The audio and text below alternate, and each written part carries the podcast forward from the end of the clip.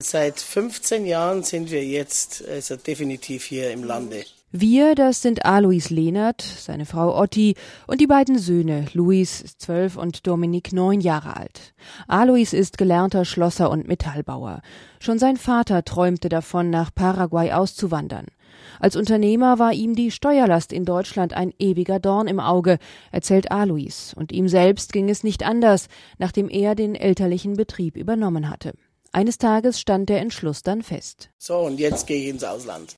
Alois Lehnert kannte Paraguay von den Reisen, die er als Jugendlicher mit seinen Eltern in das südamerikanische Land unternommen hatte. Für mich war das eine Westernromantik. Das war wirklich so damals, wie es im Wilden Westen war. Also ich rede jetzt nicht von der Stadt, aber wenn man ein bisschen außerhalb gefahren ist, dann war das schon so, dass da die noch die mit, äh, mit den Pferden äh, rumgeritten sind und mit Kolthalter und so weiter und so fort. Das war eine ganz normale Sache. Der Alltag in der Millionenmetropole Asunción sah dann allerdings anders aus. Alois Lehnert, der eigentlich ins Immobiliengeschäft einsteigen wollte, ich wollte eigentlich Häuser bauen. Das war eigentlich meine Idee. Zwei Häuser bauen, eins vermieten, eins verkaufen. Blieb dann doch in seiner Branche. Der Bau ist ein Sektor, wo neben der Landwirtschaft sehr viel bewegt wird. Es ist hier relativ großer Wachstum. Nach einem halben Jahr war ein Grundstück für die Firma gefunden. Mit Bürokratie und Papierkram musste er sich nicht lange herumschlagen. Aber der Anfang war trotzdem nicht einfach. Man hat natürlich schon seine Schwierigkeiten am Anfang. Also gerade wenn man die Sprache nicht spricht oder nur sehr wenig, es sind einfach diese technischen Begriffe, die man natürlich erlernen muss.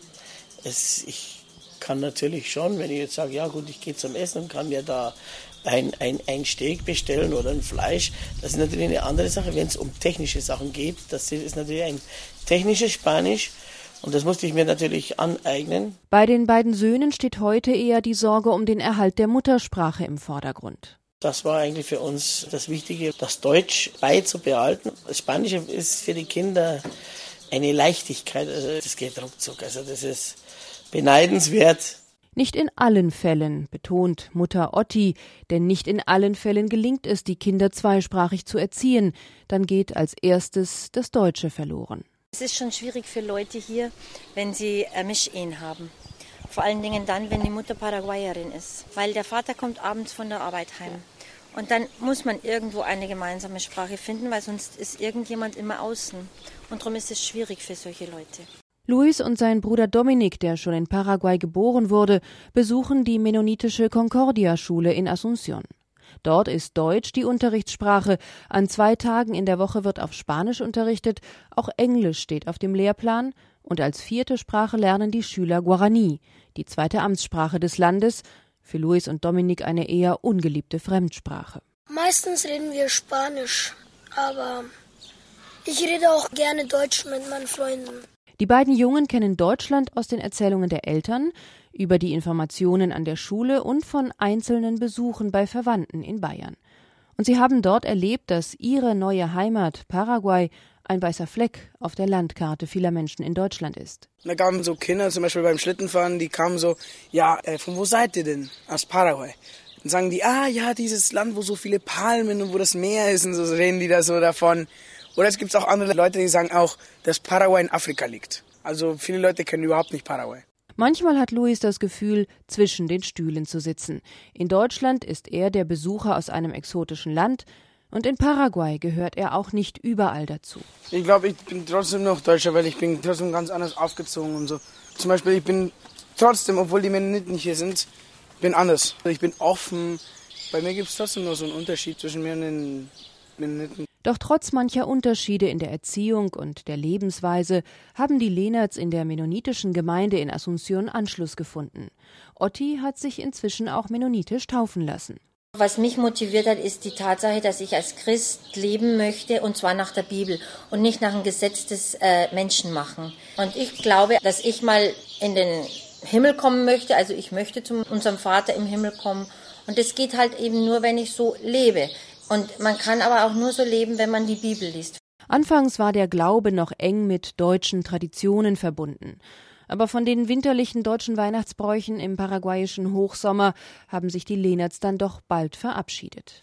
Ich habe jahrelang versucht, Weihnachten, den Heiligabend so zu gestalten wie in Deutschland. Ich habe alle Läden zugemacht, habe die Klimaanlage voll Lotte laufen lassen. Das hat im Prinzip, hat, war das Weihnachten dann immer irgendwie doch frustrierend. Mhm. Und dann haben wir vor ein paar Jahren gesagt, gut, okay, nee, also das tun wir nicht mehr. Wir machen jetzt nachmittags Bescherung und dann geht es ab in die Piscine, also zum, zum Schwimmen. Pool.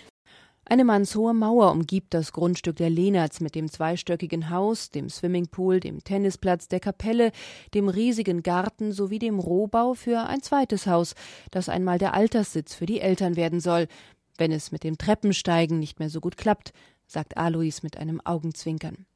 Von einer Rückkehr nach Deutschland im Alter ist keine Rede. Die Nachrichten aus der alten Heimat, die Gespräche mit Freunden und Verwandten bestärken die Familie eher noch in der Überzeugung, mit Paraguay die richtige Wahl getroffen zu haben.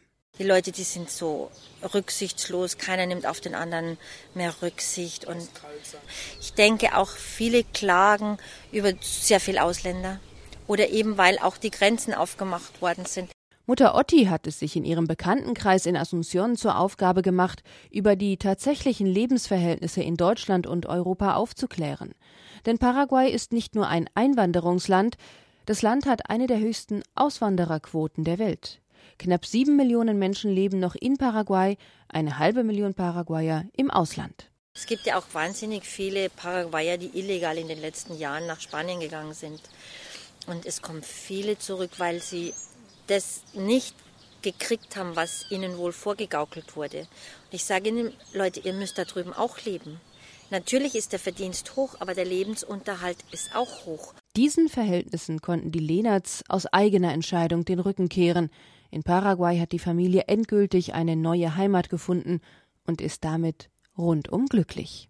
Abends in den Garten gehen mit dem Hund zum Gießen, mit den Kindern. Das ist so ein Lebensgefühl. Man braucht nicht mehr.